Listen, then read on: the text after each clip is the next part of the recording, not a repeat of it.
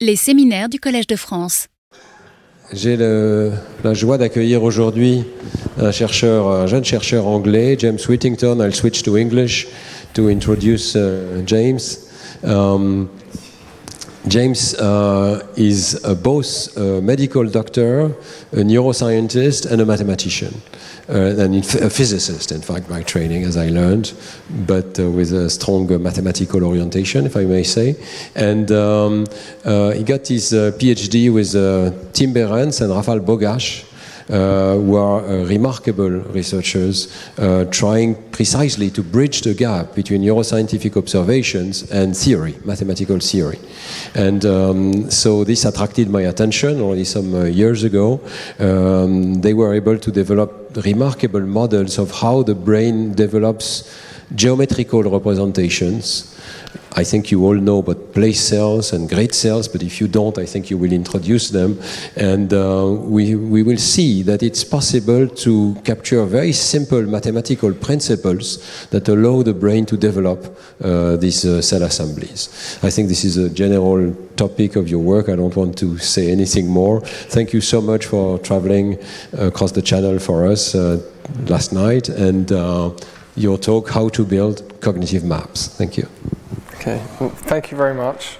Um, so, a word of warning, it's not really a word of warning, but there will be, um, we saw the brilliant talk earlier. This one will have a somewhat, um, slightly more technical feel to it. I will try to keep things as high level as possible and, and as understandable as possible, um, but just there will be an element more technical details. So, a word of warning there. Um, but thank you very much for having me here. Um, and we're going to be talking about how to build cognitive maps. So, um, the first question is what is a cognitive map? Um, I'm going to try to con- tell you now that what a cognitive map is, is an internal model, like we heard in the previous talk, and it's what allows us to perform some flexible behavior. So, what do I mean by that? Well, here's a rodent, and it's learnt that in order to get reward, it needs to run around this wall. And it can do that over and over and over again. But what happens um, if a new shortcut appears, a new opening appears? Well, now, repeating these old actions is no longer optimal because now it will just run into the wall. And instead, taking this shortcut is the appropriate action to take. But that's something this rodent can only know that it needs to do if it knows that this location here connects to this location here. And that's really what I mean by an internal model. It needs to have this internal map in its head of how things in the world connect and relate to each other. And so the question for us neuroscientists then is how is it that the brain is doing this? How does the brain form these maps in the mind using substrate of neurons? Um, and so that's the question we're going to ask here. So we're fortunate that there's been lots and lots of recordings over the last few decades of neurons, of animals performing these sorts of tasks, doing inferences in space. So what we're seeing here is the top-down view of a square box, a top-down view of a square box, and the black trajectory is everywhere that this animal has run. So it's run around, run, run, run, squiggle, squiggle, squiggle, a bit like the drawings we saw earlier. Uh, and we can see every time that there is a red dot, that is when a one particular cell has fired. So we're looking at all of the red dots for just one particular cell. And so we can see that this cell likes to fire, likes to be active on this triangular grid. And we can turn that into a, convert that into a, a rate map. Uh, and we can see that this cell, again, as I said, likes to fire on a triangular grid. And these, there are lots and lots of other cells a bit like this, and they're called grid cells, and they're found in entorhinal cortex, part of the brain, on the side. So there's also lots of other cells that care about space in these brain areas. So for example, object vector cells. So here is a cell here that whenever the animal is to the um, northwest of this white object, or any of these white objects, this cell is active. So this cell is, hey, I'm at the northwest of this object. That's what it cares about. And this cell is, hey, I'm west of the object. Because it always fires west of the object. You also find cells that care about borders as well. So, for example, this is a cell that always cares about the border to the left, and this is a cell that always cares about the border to the bottom. So you find lots and lots of these types of cells in entorhinal cortex. And in a neighboring part of the brain called hippocampus, you also find spatially tuned cells, such as the Nobel Prize winning place cells, which are a, a, bit like these grid cells, but they, rather than firing a, on a triangular grid, they just fire in one particular location. Or these landmark cells, which a bit like the object vector cells, they fire vector relationships to these objects. So this one always fires when you're southeast, but it doesn't fire to every object, only to a subset. Um, so there's a whole sort of plethora of cells, spatially selective cells, that are important um, for um, in representing a cognitive map found in these brain areas. Um, a little bit of a puzzle, though, is that these same brain areas are also critical for non-spatial coding, building non-spatial cognitive maps. So, for example, if I tell you that Alice is stronger than Bob, and Bob is stronger than Charlie, and Charlie is stronger than David, and David is stronger than Emma, and so on, and I only ever tell you each one of those pairwise, so I never tell you about Alice and David together. But if I came along and asked you who is stronger, is it um, uh, uh, David or Bob? Well, you'll be able to tell me that the answer is going to be Bob, because you know that Bob was stronger, stronger than Charlie and Charlie was stronger than David. Because you are able to chain together these pairwise pieces of information I gave you, and you're able to chain them together into a whole map, a whole structure. So, as I said, these brain areas, this ability to perform this inference, this chaining like inference, is critically reliant on the very same brain areas.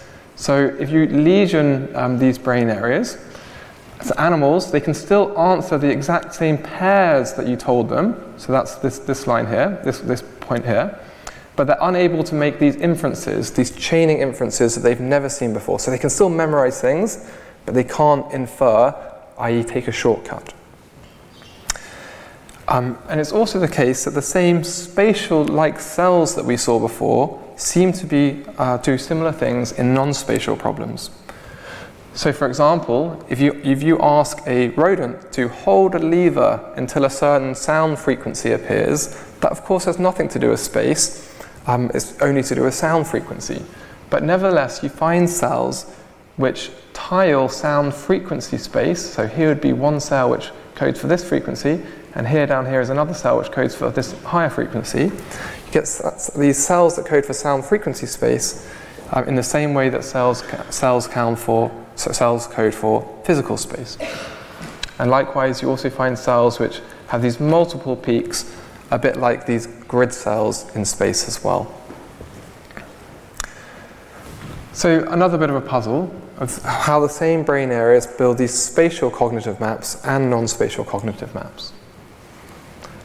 And the final puzzle piece that I want to introduce here is, is that it's not just this single brain area over here called hippocampus and entorhinal cortex that codes for cognitive maps. You've also got another sort of area of the brain called prefrontal cortex, it's the bit at the front of your brain, uh, which also codes for these cognitive maps, but it does so in a seemingly different way. I'm not going to overload your minds at the moment and tell you exactly how it's working. Um, but there's just one important point that I want to get across right now. And that's that there's a the difference in how these brain areas seem to code for these cognitive maps. Is that the brain area over here, they, these cells at any one moment, they just tell you about the right here and right now. Whereas in the front of the brain, these t- cells are telling you about your, both your past and future, um, at, at this, at, you know, what your past and future will be. So they seem to know about a temporal history of information whereas these other cells just seem to know about what's going on right now. So I'm just going to um, summarize these puzzles that we've got, the ones that we're going to try to understand today. So the first one is how does the same system do space and non-space? How can brains actually go about learning these maps? Why do these neurons look the way they do? And lastly, how do we have different, two different brain regions that solve the same problem but in different ways. So we're really trying to understand the sort of the neural mechanisms of how these cognitive maps um, take place. Okay, so, so, we're going to start with how does the same system do space and non-space?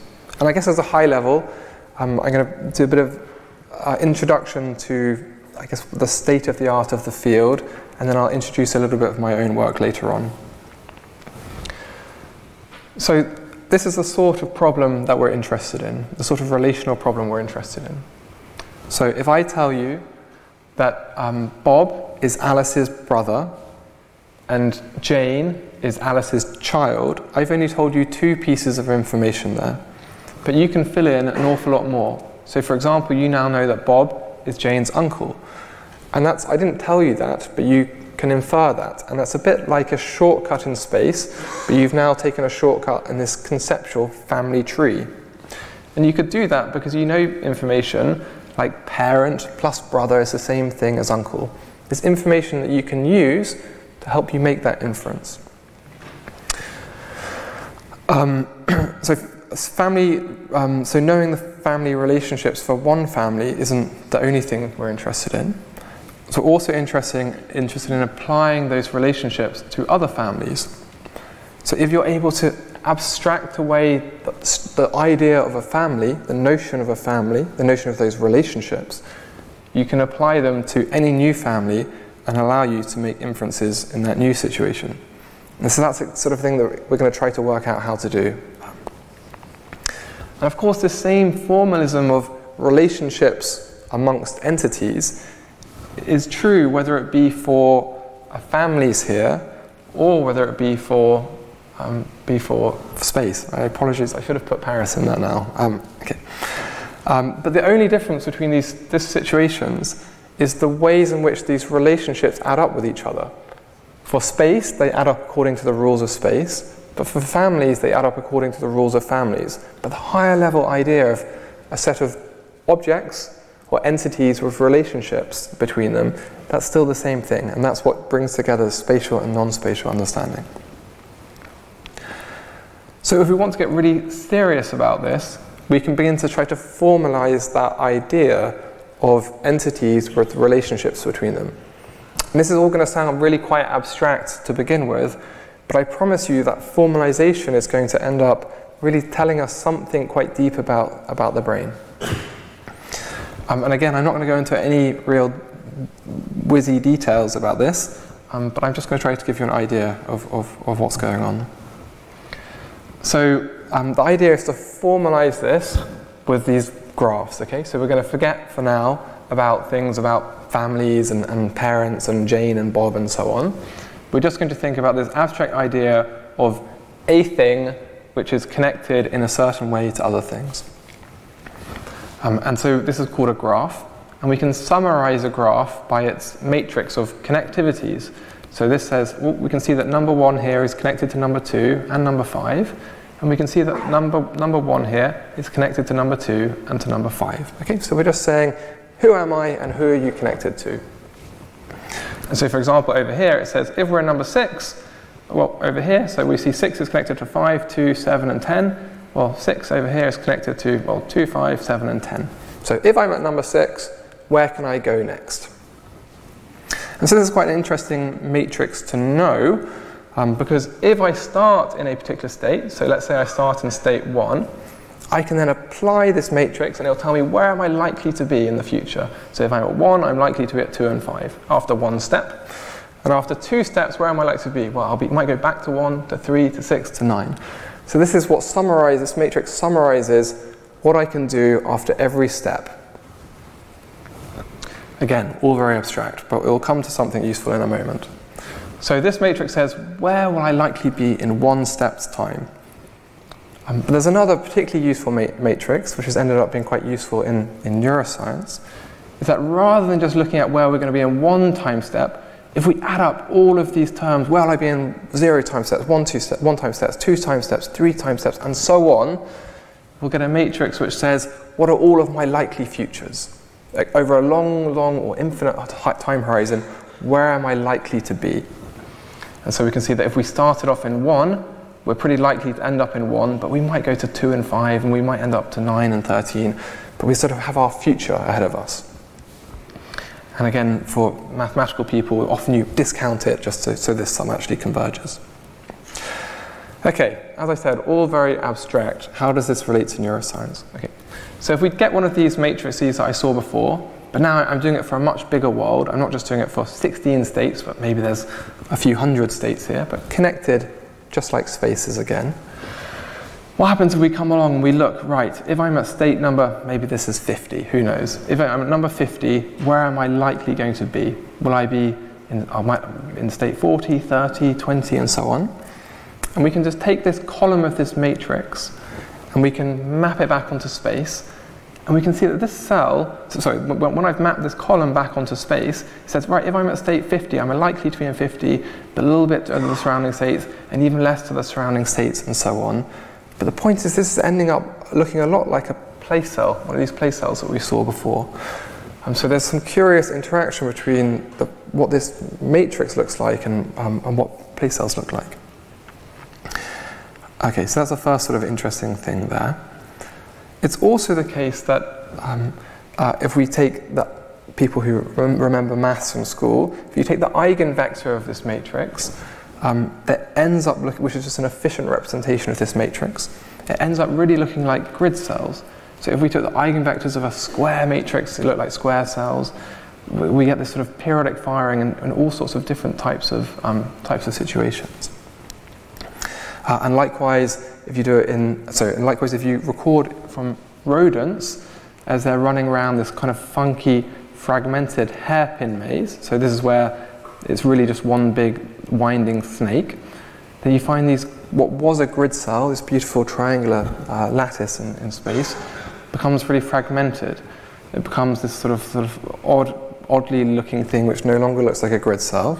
However, if you look at this very same matrix, it sort of um, it carries over those same properties. Okay? So we seem to have found some interesting mapping between um, just representing connectivity structures seems to be able to seems to have some interesting relationship to what cells actually look like. And because this is, accounts for non-spatial situations as well, I mean the graphs don't have to be spatial, they could be of family trees, they could be anything. The same high-level concept applies to those situations as well. So for example, if we now take a graph which is, consists of these three clusters, and we can show participants a series of a sequence of objects, where each object is associated with one of these nodes. So you can see here's an object associated with this node, an object associated with this node, where the objects are the images, sorry, and the images are just randomly you know, assigned. Um, but we're going to show a sequence of these images to participants in a scanner, where unbeknownst to the, to the participant, that sequence will be as if they are walking around on this graph. Okay? So they'll see a particular sequence as if they're really walking around on the grass, graph. And then we can come along and we can take F, a record from the patient's brain using fMRI. Uh, and then we can look at the representation of, of each image. And we can see, we've compressed this down to just two dimensions now, but we can see that participants in this brain, in this hippocampal um, area, that hippocampus seems to code for these images, even though visually they're just random, there's no relationship amongst nodes visually, it nevertheless seems to encode the structure of the task in this brain area. Okay? So, i.e., images that were on the orange group happen to be next to each other, images that are on the purple group happen to be next to each other, and so on. And of course, if we were to just take this arbitrary graph like successor representation model, that predicts exactly the same thing. Because what's my likely future from here? I'm most likely to visit these states. And my likely future from here, I'm most likely to visit these states. So you naturally get this clustering in this model as well. Okay, well, we've actually understood really quite a lot already. We've just taken some abstract idea of relationships and relational structures, and just with, um, and we've discovered that that already can tell us quite a lot about the brain. I, it's told us that these brain representations, that's what they care about. They care about relationships, and so that's we've really have learnt a lot already. However, there's a few um, things that don't quite apply to this uh, to the brain from this model is that the brain really uses neurons and it learns from sequential experience. It doesn't just have some random graph, it has to really learn these things somehow. And so that's what we'll try to come on to now. How does the brain go about learning these maps? And how does it learn it from sequences? Well, for, we know that recurrent neural networks, for example, are particularly good at learning from sequences. Um, and that's really been the dominant view of how these brain areas actually learn with recurrent neural networks. So, what do we need? Well, in physical space, we might, go, we might start at some location and go east, south, uh, west, and north. And that just means we need, uh, in our neural population, in our recurrent neural network, we need it to have trajectories that follow that also go in loops. So they sort of mimic the outside world in their own internal representations, just like an internal model. So a little bit more precise, we might see a sequence that goes 0, 1, east, 1, 1, south, and so on. So spatial representation east, and just follow that spatial representation around. We might see that. Uh, that means that we need some neural representation, which also, as we go from 0, 1 in a loop back to 0, 1, our neural representation, whatever some activity of neurons, also changes, changes, changes, but comes back to what it was in the beginning as well. And uh, this is a sort of bread and butter problem for recurrent neural networks. And so this is a network of neurons which are all connected to each other, which receive some inputs, which will be these actions like east, south, north, and west, and so on. And it needs to make predictions of where do I think I'm going to be in space. So, right, if I'm currently at 1 1 and I go south, where will I be? So, this is what the task given to these networks. And, and for those who like maths, this is a sort of equation that, um, that, that uh, gets updated. That's the only equation that will be in here. And so if you come along and you just train one of these neural networks to predict where will I be in space at every time step, these sequ- predict these sequences of where will I be in space, you really do discover things that look like grid cells. Fact, I've lied to you already, that this is actually a hand-tuned um, network, so where, where we've come along and hand-tuned what these connectivity strengths should be, the connectivity strengths in the network. But if you really do learn them, then you do learn cells that look like grid cells as well. So again, we're saying that these cells, as we know, they know about, they really care about relationships in space. And one way to train these relationships, build these relationships into your map, to learn a map, is to learn using recurrent neural networks where you're trying to predict the future. Okay? So that's what we've sort of learned here. By predicting the future in, using sequences, that's a way of learning these maps. Okay, so that's again, an interesting piece of information. Um, but I want to just say that these sequences, these sort of sequences where you start at 0, 1, go east to 1, 1, that is nothing like what you and I experience in our, in our lives. There's no one veridically telling us you are at this location, and now you're at this location, and so on. What we experience is the sensory world around us, and we have to um, uh, we have to you know, experience those sequences of sen- sensory sequences of sensory experiences, and we somehow have to build a map out of that, build an understanding of the world from observations, from you know, visual, visual observations and so on, as opposed to someone coming along and saying, right, you're here at this location. So the brain sees sequences of observations. So this is the sort of problem that a brain will have to face. Right, you've got this stream of sensory stimuli and relations. So maybe you have um, you go from light bulb and you go right to broom and down, motorbike and up uh, and so on. So you have this stream of observations, and then you need to uh, um, and then you're tasked with predicting what comes next. Oh. So that I should say, sorry, that sounds like quite a difficult problem. See a bunch of observations what observation comes next. Sounds like a hard problem, but it becomes an awful lot easier if you really do have one of these maps stored somewhere in your brain. Because if you have that map stored in your brain, then you can place each object down on the map. And when you get to banana at the end of the sequence, and I've asked you what happens when you go up, you'll be able to tell me that it's going to be the light bulb. Because you remembered when I was last at that location, I saw, I saw a light bulb. And again, this exact same idea of having these sequences of observations works not just in a spatial situation, um, but it also works if you're on something like a family tree situation. It's just that the map that you need to learn to allow you to make these predictions isn't a spatial map, it's now a family tree map. And it really is the case that in order to make these predictions, and that's like these inferences, these shortcuts, in order to make them, the only way you can do it is by having some representation, by having some cognitive map. So, the point that I'm trying to get across here is that if I give you sequences and I ask you to always predict what comes next, you will have to build these maps. You don't have an option. If you want to perform well, you will have to build the map. Okay. So, um, there's a few more things though that we need to think about to make this overall system work. So, um, this is our, our task that we've got, and we've already discovered that what we need is we need to some, have some representation of where we are um, in this task. So, we need to represent location in the same way that um, grid cells, etc., might represent location. We need to know where we are. Are we at the father, the mother, the grandparents, and so on? We, and then we also need to represent objects in the world. So we need to represent these two things, but critically, we need to be able to bind them together so that we can understand any one particular family. So I need to have some binding operations so that I can remember who goes where in each family. So in case I need to remember the, the banana is the, the, the aunt of the ear in this case.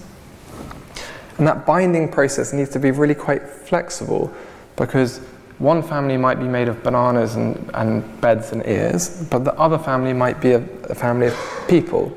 And so we want this binding process to work not just for one family, but for many, many, many different families. Okay? And so again, the question is how do we do this, and what on earth would the representations look like? Um, okay, so I'm just going to present a piece of work uh, um, called TEM or TEM. And that really tries to solve this puzzle. It tries to solve the puzzle of how do I learn cognitive maps using these sequences of observations, the sorts of observations that you see in the real world. Okay, so it takes in an input uh, and it has some belief of where I am right now. So maybe it believes I'm at some location and um, I'm seeing some observation. And it takes those two pieces of information, the what am I seeing and the where am I, and it binds it together. It just binds it together and just remembers it, just stores it in a memory. Okay, the particular details of that memory system aren't so important, but you can just think of it as an address book. What was here? Um, this location. What was here? And so now, when I um, when I come along and someone tells me you need to go and see who your sibling is, I can just update this representation in the same way that these recurrent neural networks just updated where they were. And I can keep on doing that with every new rela- uh, relational action that I see. And then when I'm tasked to predict what I'm going to see next, I can just take my belief of where I'll be, so this is this neural representation, and index my memory system and then retrieve the memory. So I can take that address location, look up in my address book, ah, that's the person who should be there and, and I can make a prediction of what I'll see. And of course, that's a, just a prediction, but in order to learn again, I need to compare it to reality. So I can take this prediction and I can compare it to what do I really see in the real world, and I can learn. I can learn by the errors that I've made. So in this case, I was correct, but had I been wrong, I could have uh, used that error information I could propagate it all the way back through this network and then I could update my understanding of how the world works based on the errors that I make. And again, we want to do this for lots and lots of different sequences so that we're not just learning about one family, but we're, we're, we're really learning the rules across every family. And the rules across every family, of course, are these abstract relational rules, the cognitive map. So, does this system work? Well, if it worked, we'd be able to play games like this. We'd be able to take this, enter this world, and see a sequence of observations. We follow this red tortuous path all the way around. And by the end of that pathway, we will have seen every object in that environment, but we, we would only have taken a very small subset of the relationships in that environment. Okay? But what this machine says is when you've seen all of the objects in this environment, then everything from that point onwards should be perfect prediction because your, your knowledge of the relational, your, your knowledge of the relationships should be able to allow you to make every possible flexible inference that you haven't yet seen. So, in other words, your performance in any environment should increase with the number of nodes you've seen in this graph as opposed to the number of edges. And that's exactly what we see. The performance of these machines go up with the number of nodes you've seen, not the number of edges. Um, and it's, again, it's able to do this because it's seen lots and lots of examples of families or space, or lots of examples, and it's learned what the underlying structure is common to all of these families. Of course, at the beginning of learning, it's really not very good. It's really quite rubbish. So here's the blue line. It can't do anything when it's only ever seen one family before. But after a while, when it's seen lots and lots and lots of families, then it's able to make this perfect prediction. That's because it's understood what is common across all families, a family tree. Okay, so it works, but what does it actually learn? What, what are the map representations that this model actually learns? So again, if we look in this, um, in the part of the model which tries to integrate where you are, we can look what it learns. And we can see that it learns things that look a lot like grid cells. So here at the bottom are ground truth, true real grid cells recorded. And we can see this model learns representations that looks really quite grid-like. Okay, so it learns cells at different spatial frequencies. So that's also seen in, in grid cells at different phases, that's also seen in grid cells, and also learns these things called band cells, which are also found in entorhinal cortex as well. And if one is to put objects in the environment, it also learns these object vector cells, just like the brain does, and border cells, just like the brain does as well. Um, and that's, okay, so that's in this RNN part of this, the recurrent neural network part of this machine. But what about in the memory system? In this memory system, we're going to rate, relate to hippocampus. So this cell, learn, this, this model learns things that look like place cells, so little place cells and big place cells, just like little place cells and big cells in the, in the real brain. And it also learns these landmark cells, cells that have these vector relationship towards objects, just like the, the real brain has these cells that have vector relationships to objects as well. Of course, this model is really a model of flexible flexibility of generalization. So let's look at how do these model, how do these representations generalize? What do I mean by that is I mean I'm going to take two different worlds, two different sequences with very different objects in them, uh, and I'm going to build a map of, of how this machine represents um, this sequence. And we can see that here's just looking at one cell, we can see that it essentially represents them identically. It's just that they're shifted in the same way that real grid cells are just these shifted copies of each other in different worlds. Okay, so all I'm trying to say is that these cells have preserved their understanding of the world when they're transferring to a new situation. And that's not just true for these grid cells, it's also true for these object vector cells. It's true for all of the cells in this blue recurrent neural network. How about in this memory system, in this hippocampal memory system? Well, something interesting goes on here. So cells that fired at the top in one cell, in one world will now maybe fire somewhere else, or like a big cell that fires over here in one in one world will also fire in some other location. And this is the phenomena, phenomena that's called remapping, and it's also observed in real hippocampal cells as well. So a cell that was over here in one situation moves down here, and a cell that was over here moves over here. Uh, and there's something kind of interesting that happens. So when people had seen this before, it really looked like um, this remapping was random. Things moved around ram- randomly. And it really looks random on, at first glance, but we can ask the question is it, is it really random? Uh, because this, what this model says is it says that these memory cells, this address book, the cells in here know something about where am I, and they know something about what am I seeing. So they know both, both these information. And because if we consider different worlds, so different worlds share the same structure, but they might have different things in them. So this is a lecture hall that is not one that I've been in before, but it's similar to other lecture halls that I've seen before. Um, and so uh, this makes the prediction then, because these cells know something about um, this blue thing, which it itself knows about preserved generalizable structure, then these cells somehow should have something in them that it's not random across worlds because they're keeping some information that generalizes. Okay, so I'm going to get a little bit more precise about what I mean here.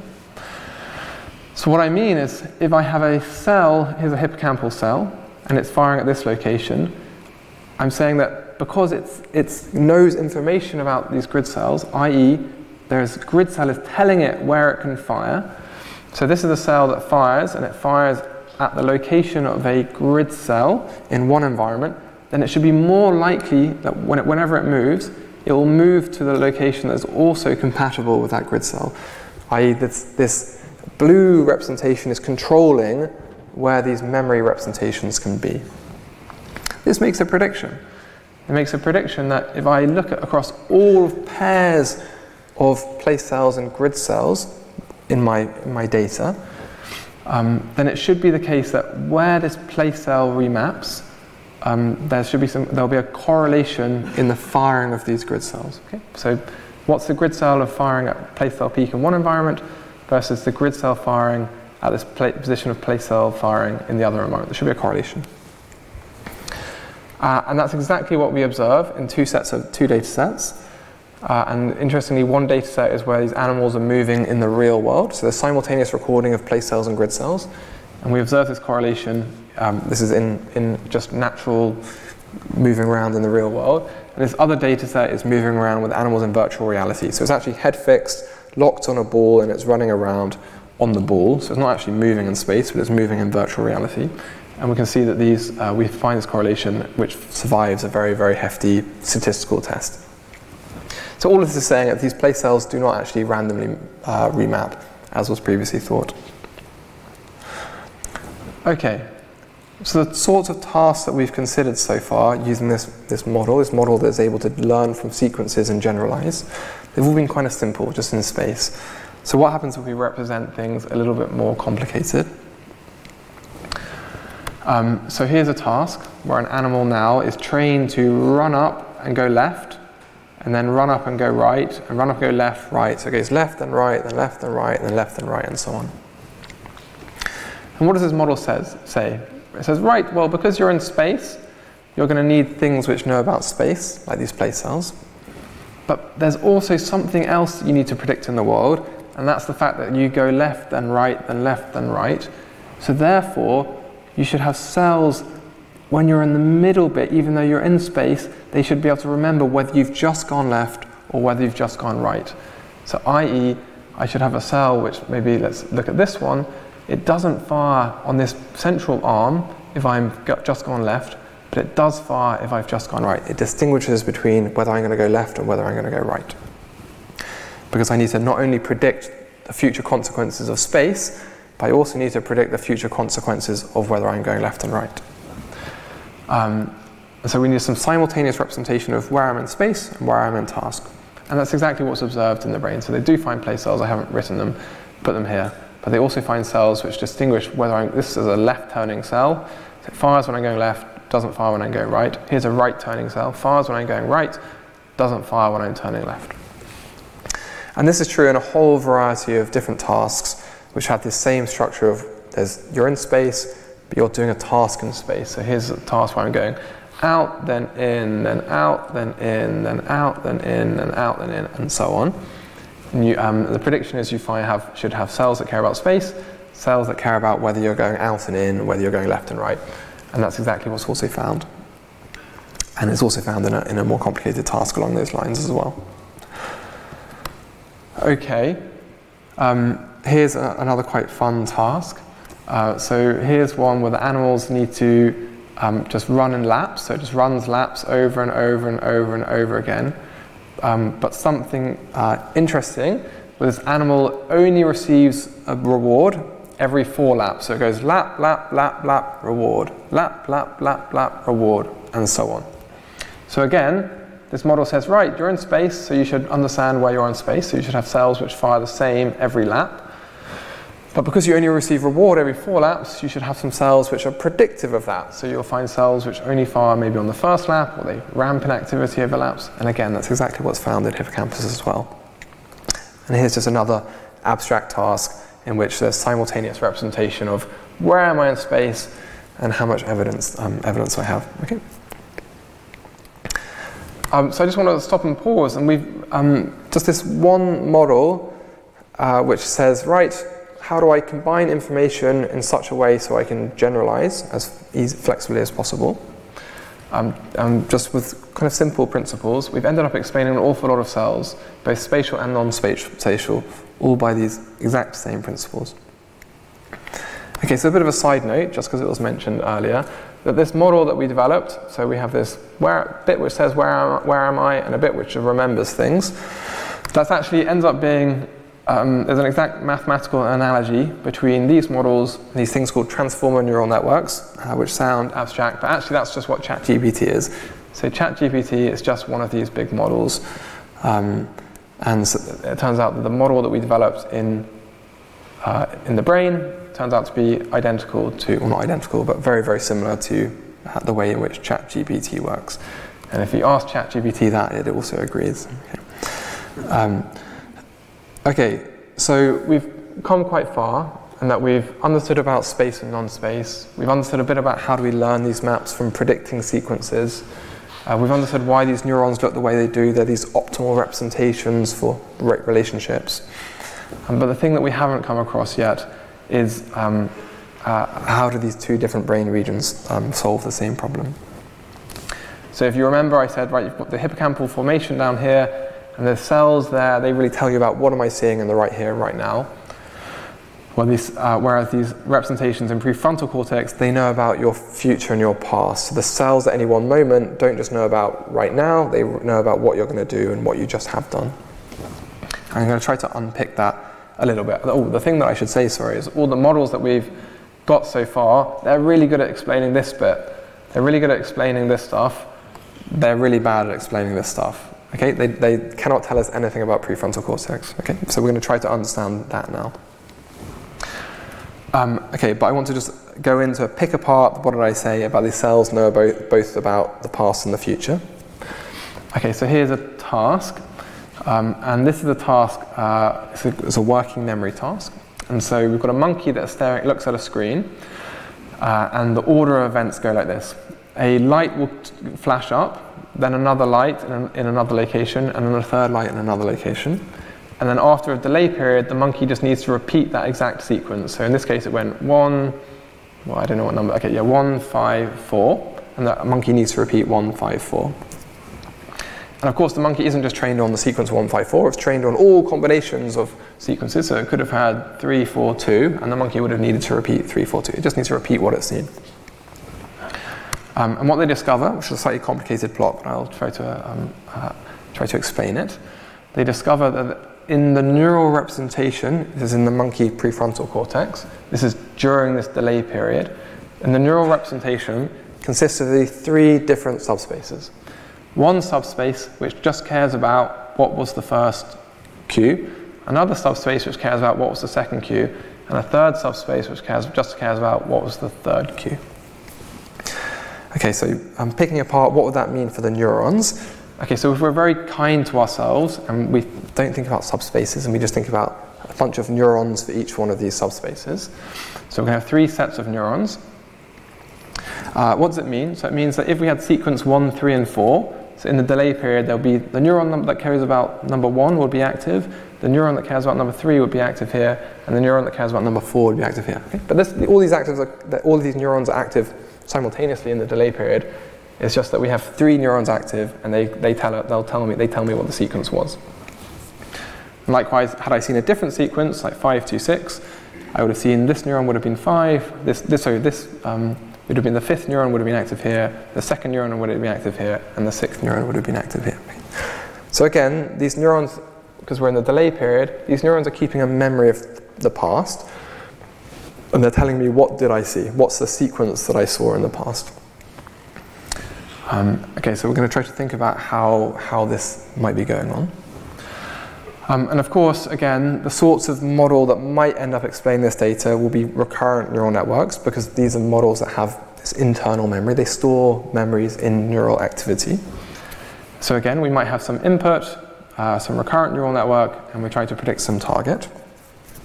And of course, I'm not the first person to make any statements about recurrent neural networks are a good model of prefrontal cortex. There's lots and lots and lots of data, lots and lots and lots of results that suggest that frontal, prefrontal cortex is well explained by recurrent neural networks.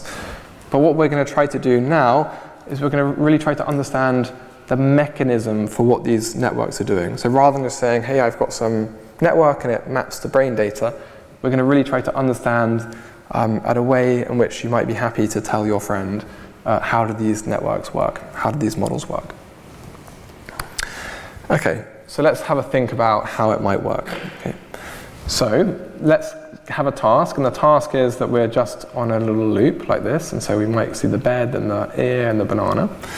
Um, and of course, uh, we, might, we might not just see that particular loop of the bed, banana, and the ear, but we might see another loop um, which has different people or different observations at each, each node. Again, let's think about how a system might solve this. Okay, so I've already, I'm going to partition, just like how we saw in the data before, it consisted of those three subspaces. I'm going to come along and I'm going to partition my network representation into these three uh, blocks, and I'm going to call them a slot. And let's think about how, that, how this might work, how this might solve this problem of always predicting what comes next.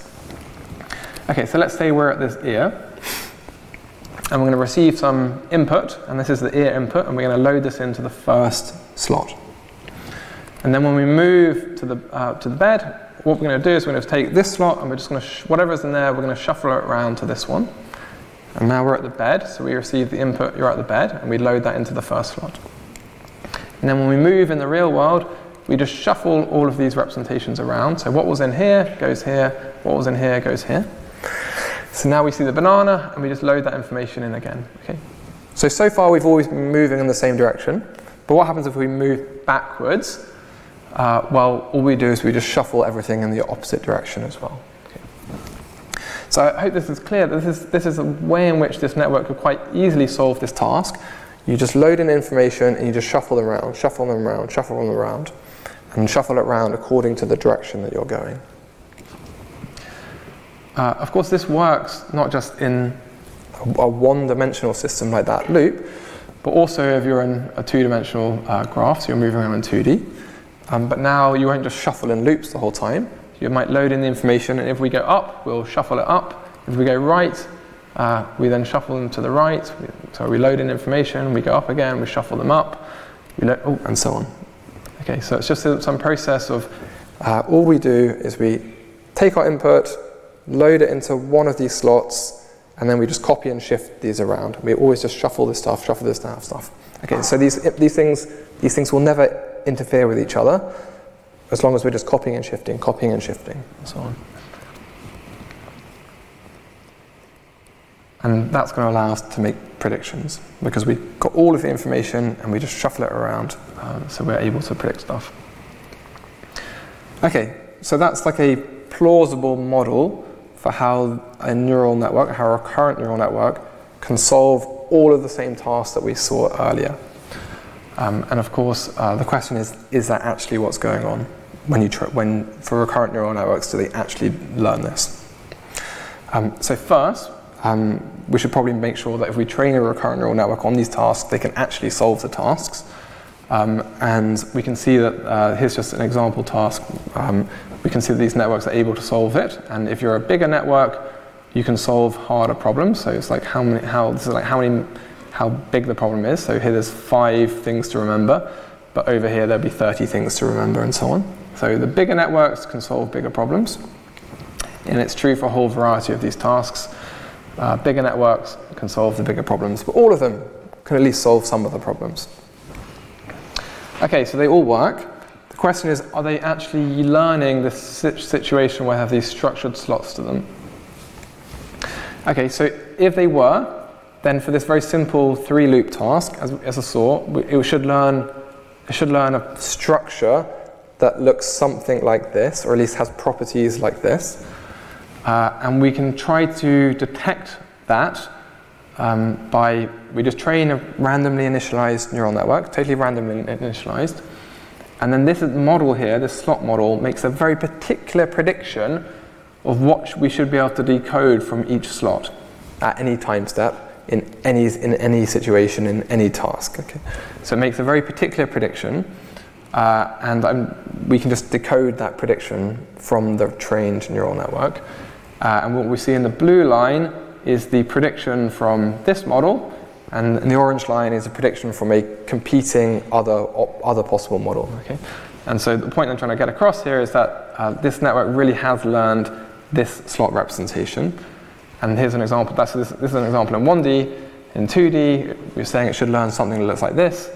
uh, and it really does learn this. This network really learns um, subspaces and where each subspace corresponds to one of these one of these things. Okay. Okay, so these neural networks really are learning these slots, and so we have some mechanistic understanding of how these neural networks are working. Um, but the question is, is this actually what frontal cortex is doing? Does it match data in prefrontal cortex?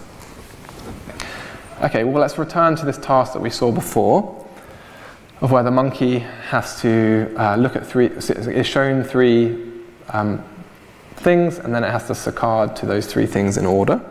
And so we saw, um, we saw that the monkey representation consisted of these three, well, in fact, they're orthogonal subspaces.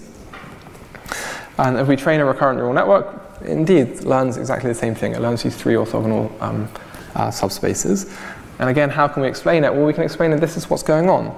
All that's happening is we've got these three slots and we put in information and we just shuffle them around, put in information, shuffle them around, put in information, shuffle them around. And that's great because now after we've seen the sequence of three things, I've got the whole representation, the whole understanding of that sequence in my representation. And to make a prediction then, I just shuffle it around one, shuffle it around one, shuffle it around one, and that tells me where to look.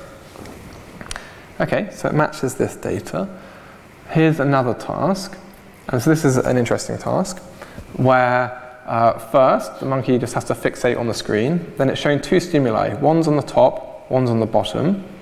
And across different across different trials, sorry, these two stimuli they're just randomly drawn. But there's always one on the top and there's one on the bottom. Then there's a delay period, and then there's a cue. And this cue tells you should I should I report the one on the top or should I report the one on the bottom? So it'll be a different cue for the top versus the bottom one. And then there's a delay period, and then the monkey has to then um, uh, uh, recall whether it was the top or the bottom. And so what they find is something quite interesting. Okay, so before the cue, so uh, in this delay period here, before the cue, they find that there's two orthogonal subspaces. This, there's one subspace, this subspace ends up coding for the stimuli on the bottom, and there's this other subspace which codes for the stimuli on the top. That's before the cue. Then after the cue, these subspaces become parallel to each other. Okay, so you can sort of just view it as just, it's just one subspace in, in the end. Um, so where whatever's on the top is also parallel to whatever's on the bottom. Okay, and we can do the same thing. We can train a recurrent neural network. The, like the, the, the images aren't quite as pretty here, but the point is the same that we have before the cue, uh, we have orthogonal subspaces. After the cue, these subspaces become parallel to each other. And how do we understand that with the model? Well, again, quite easily. So we've taken these two stimuli, we've made the delay, and the, all that's happened is right now we've got the bottom object in one slot and the top object in the other slot. And then when we come across, have the delay, so have the, the, the cue, if the cue said um, that the objects, uh, so let's say, sorry, I should say that we need to read out information from one of these slots. And let's say we're always reading out information from this slot. Then um, if the cue said the bottom uh, is the important one, then that's great. We just read out from the bottom slot.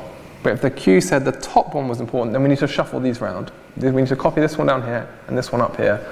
Uh, and then we can read out again from just the same slot. Okay. And so what that's ending up saying is that uh, that's I, sorry, I realize I haven't explained this brilliantly, but what that's ending up saying is that the cue is behaving, the cue which says top or bottom slot, is behaving like a velocity signal. It's behaving like north, east, south, and west in the other tasks, but it's really just an action. It's telling you how should I do this shuffling process. Okay, so what this is trying to say is that this idea now of cue dependent recall is exactly the same as navigation. Okay, so it's sort of a somewhat um, uh, both trivial but kind of deep point that's being made here. Okay, uh, and the last thing I'm going to show is that this um, idea of these slots also makes quite novel predictions that we, we, we tested ourselves in, in prefrontal data. Okay, so this is a task where you have to do, um, where you go A, B, C, D, A, B, C, D, and whether A, B's, and C, D's could be anything, um, but across different trials there'll be different things, but the idea, idea of going A, B, C, D, A, B, C, D is always the same. Um, but between each A and B there's a delay. And the delays for each trial are the same, but for different tra- across different tasks, they're different. So here's an example of uh, if these A's and B's could be colors. So we might go red, so that's A, so A, green, green, uh, blue, but with these different delays. So here's a long delay, short delay, middle delay. Okay, so we've gone red, green, green, blue, that's A, B, C, D, and then red, green, green, blue, that's also A, B, C, D. But critically, the delays are the same um, in this task between each A and B. So A and B is long delay, long delay, short delay, short delay, and repeat. So A, B, C, D, A, B, C, D, red, green, green, blue, red, green, green, blue, and so on. That'd be one example. Another example might be green, short delay, red, short delay, blue, long delay, green, but then and then we're on repeat again. Okay, so different trials have different ABCDs, and they have different delays, but each one is sort of consistent within the trial. Okay, so what would this slot model says? Well, it says something kind of interesting. It says, right, now you need to have um, slots. Before we have only had four slots, one slot for each um, point in the task. But now it says you need lots of slots. And you need lots of slots because you've got these varying delay periods. Okay, I've just put one extra one in here, um, just for visualization purposes. But now information will enter into the first slot and then it will just slowly progress around. It will slowly progress around, progress around, progress around, and then come back. Um, so let's look at what this model says about a particular neuron. Let's look at this neuron. Let's say that this neuron is the neuron which cares about um, it cares about a green piece of information, and it cares about a green inf- piece of information 50% of this time period. The you know, 50% of the time period. Sorry, it cares about a green, um, a green object 50% of the time period after that green object was presented. Okay. So what's this cell about? Tell about this cell. Right. First it says, well, if no green object is presented, it's not going to be active at all. If the green object is at this A, then this cell is going to be active 50% after the green object when it's presented at this location, at this point. If the green object is presented here, then this cell is going to be 50% active after this point. If the green object was presented here, it will be 50% after this point, and, and, so on. Okay, so this is a cell which always occurs 50% after I've seen something, after the green thing, but in any task it could be, you know, it could be clocked around a little bit different depending on whether the green object was at A, B, C, or D. Likewise, let's look at this cell, which says um, I'm going to be, uh, I'm not going to be 50% after, I'm going to be 350% after, after I see something purple. Okay, so here, if the purple thing happened uh, at A, then this will be 350% after that purple thing. Or if the purple thing happened at B, it'll be 350% after that purple thing. If it happened at C, it'll be 350 D happened at 350 as well. Okay, so this, let's just try to uh, give an understanding. These cells care about what object I was, I saw, and how far away am I from that object. And indeed, we find exactly those cells in medial prefrontal cortex. So here's a cell which uh, always fires when you're 50% after a, a, purple thing, wherever the purple thing happens. So if the purple thing was at B, 50% after it. If it was D, 50% after it. Um, so we find exactly those sorts of cells in medial frontal cortex. Uh, and we also find, so the model, actually, when you train a recurrent neural network on this task, it also predicts there's this other kind of weird cell, uh, which just, all it does is it tracks progress through. So it, it's, um, it looks like a four leaf clover as opposed to just having one, one um, leaf to it. And again, in frontal cortex, we also find exactly that. Okay, and there's one last thing I want to say, and um, you'll just have to trust me on this one. It turns out that these two models that we presented, one that cares about the hippocampus and entorhinal cortex, and one that cares is about the prefrontal cortex, it turns out they're actually in a computational sense they're identical. And of course that makes sense because they solve the same task. Um, but it turns out you can mathematically show that they are exactly the same thing. But the only difference is that this model stores memories in synaptic connections, like in hippocampus, hippocampal synaptic connections, whereas this model stores memories in neural activity. And you can write down the equation for one, the equation for the other, and you can show that they're totally, totally equivalent. Okay, so, so a duality between these two brain areas, storing memory in activity versus memory in neural connections. Okay, So let's just summarize. Okay, so how does the same system do bra- space and bra- um, non-space? Well, we've unified it with this graph-like framework. It's just the idea of relationships in the world. It doesn't matter if they're spatial or family. So how do brains learn these maps? Well, we've um, uh, shown an example of a model, and really it's this idea of recurrence and this prediction of observations. And if you want to try to predict optimally, you just have to learn a map. You have no other option. So why do the neurons look the way they do? Well, it turns out these neurons are the optimal representation for representing relationships. And lastly, how do these different brain regions solve um, solve the same problem in different ways? Well, we presented these two competing model formulations, uh, and they, this one ends up uh, being able to predict a lot of cells in uh, hippocampal formation, and this one ends up being able to predict a lot of cells in frontal cortex. And we're showing that they're actually those two things are actually um, have a deep duality to them as well. Uh, and with that, uh, I just want to say thank you to everyone I work with, and thank you to you guys for, for, for listening. Retrouvez tous les contenus du Collège de France sur www.colège-2-france.fr.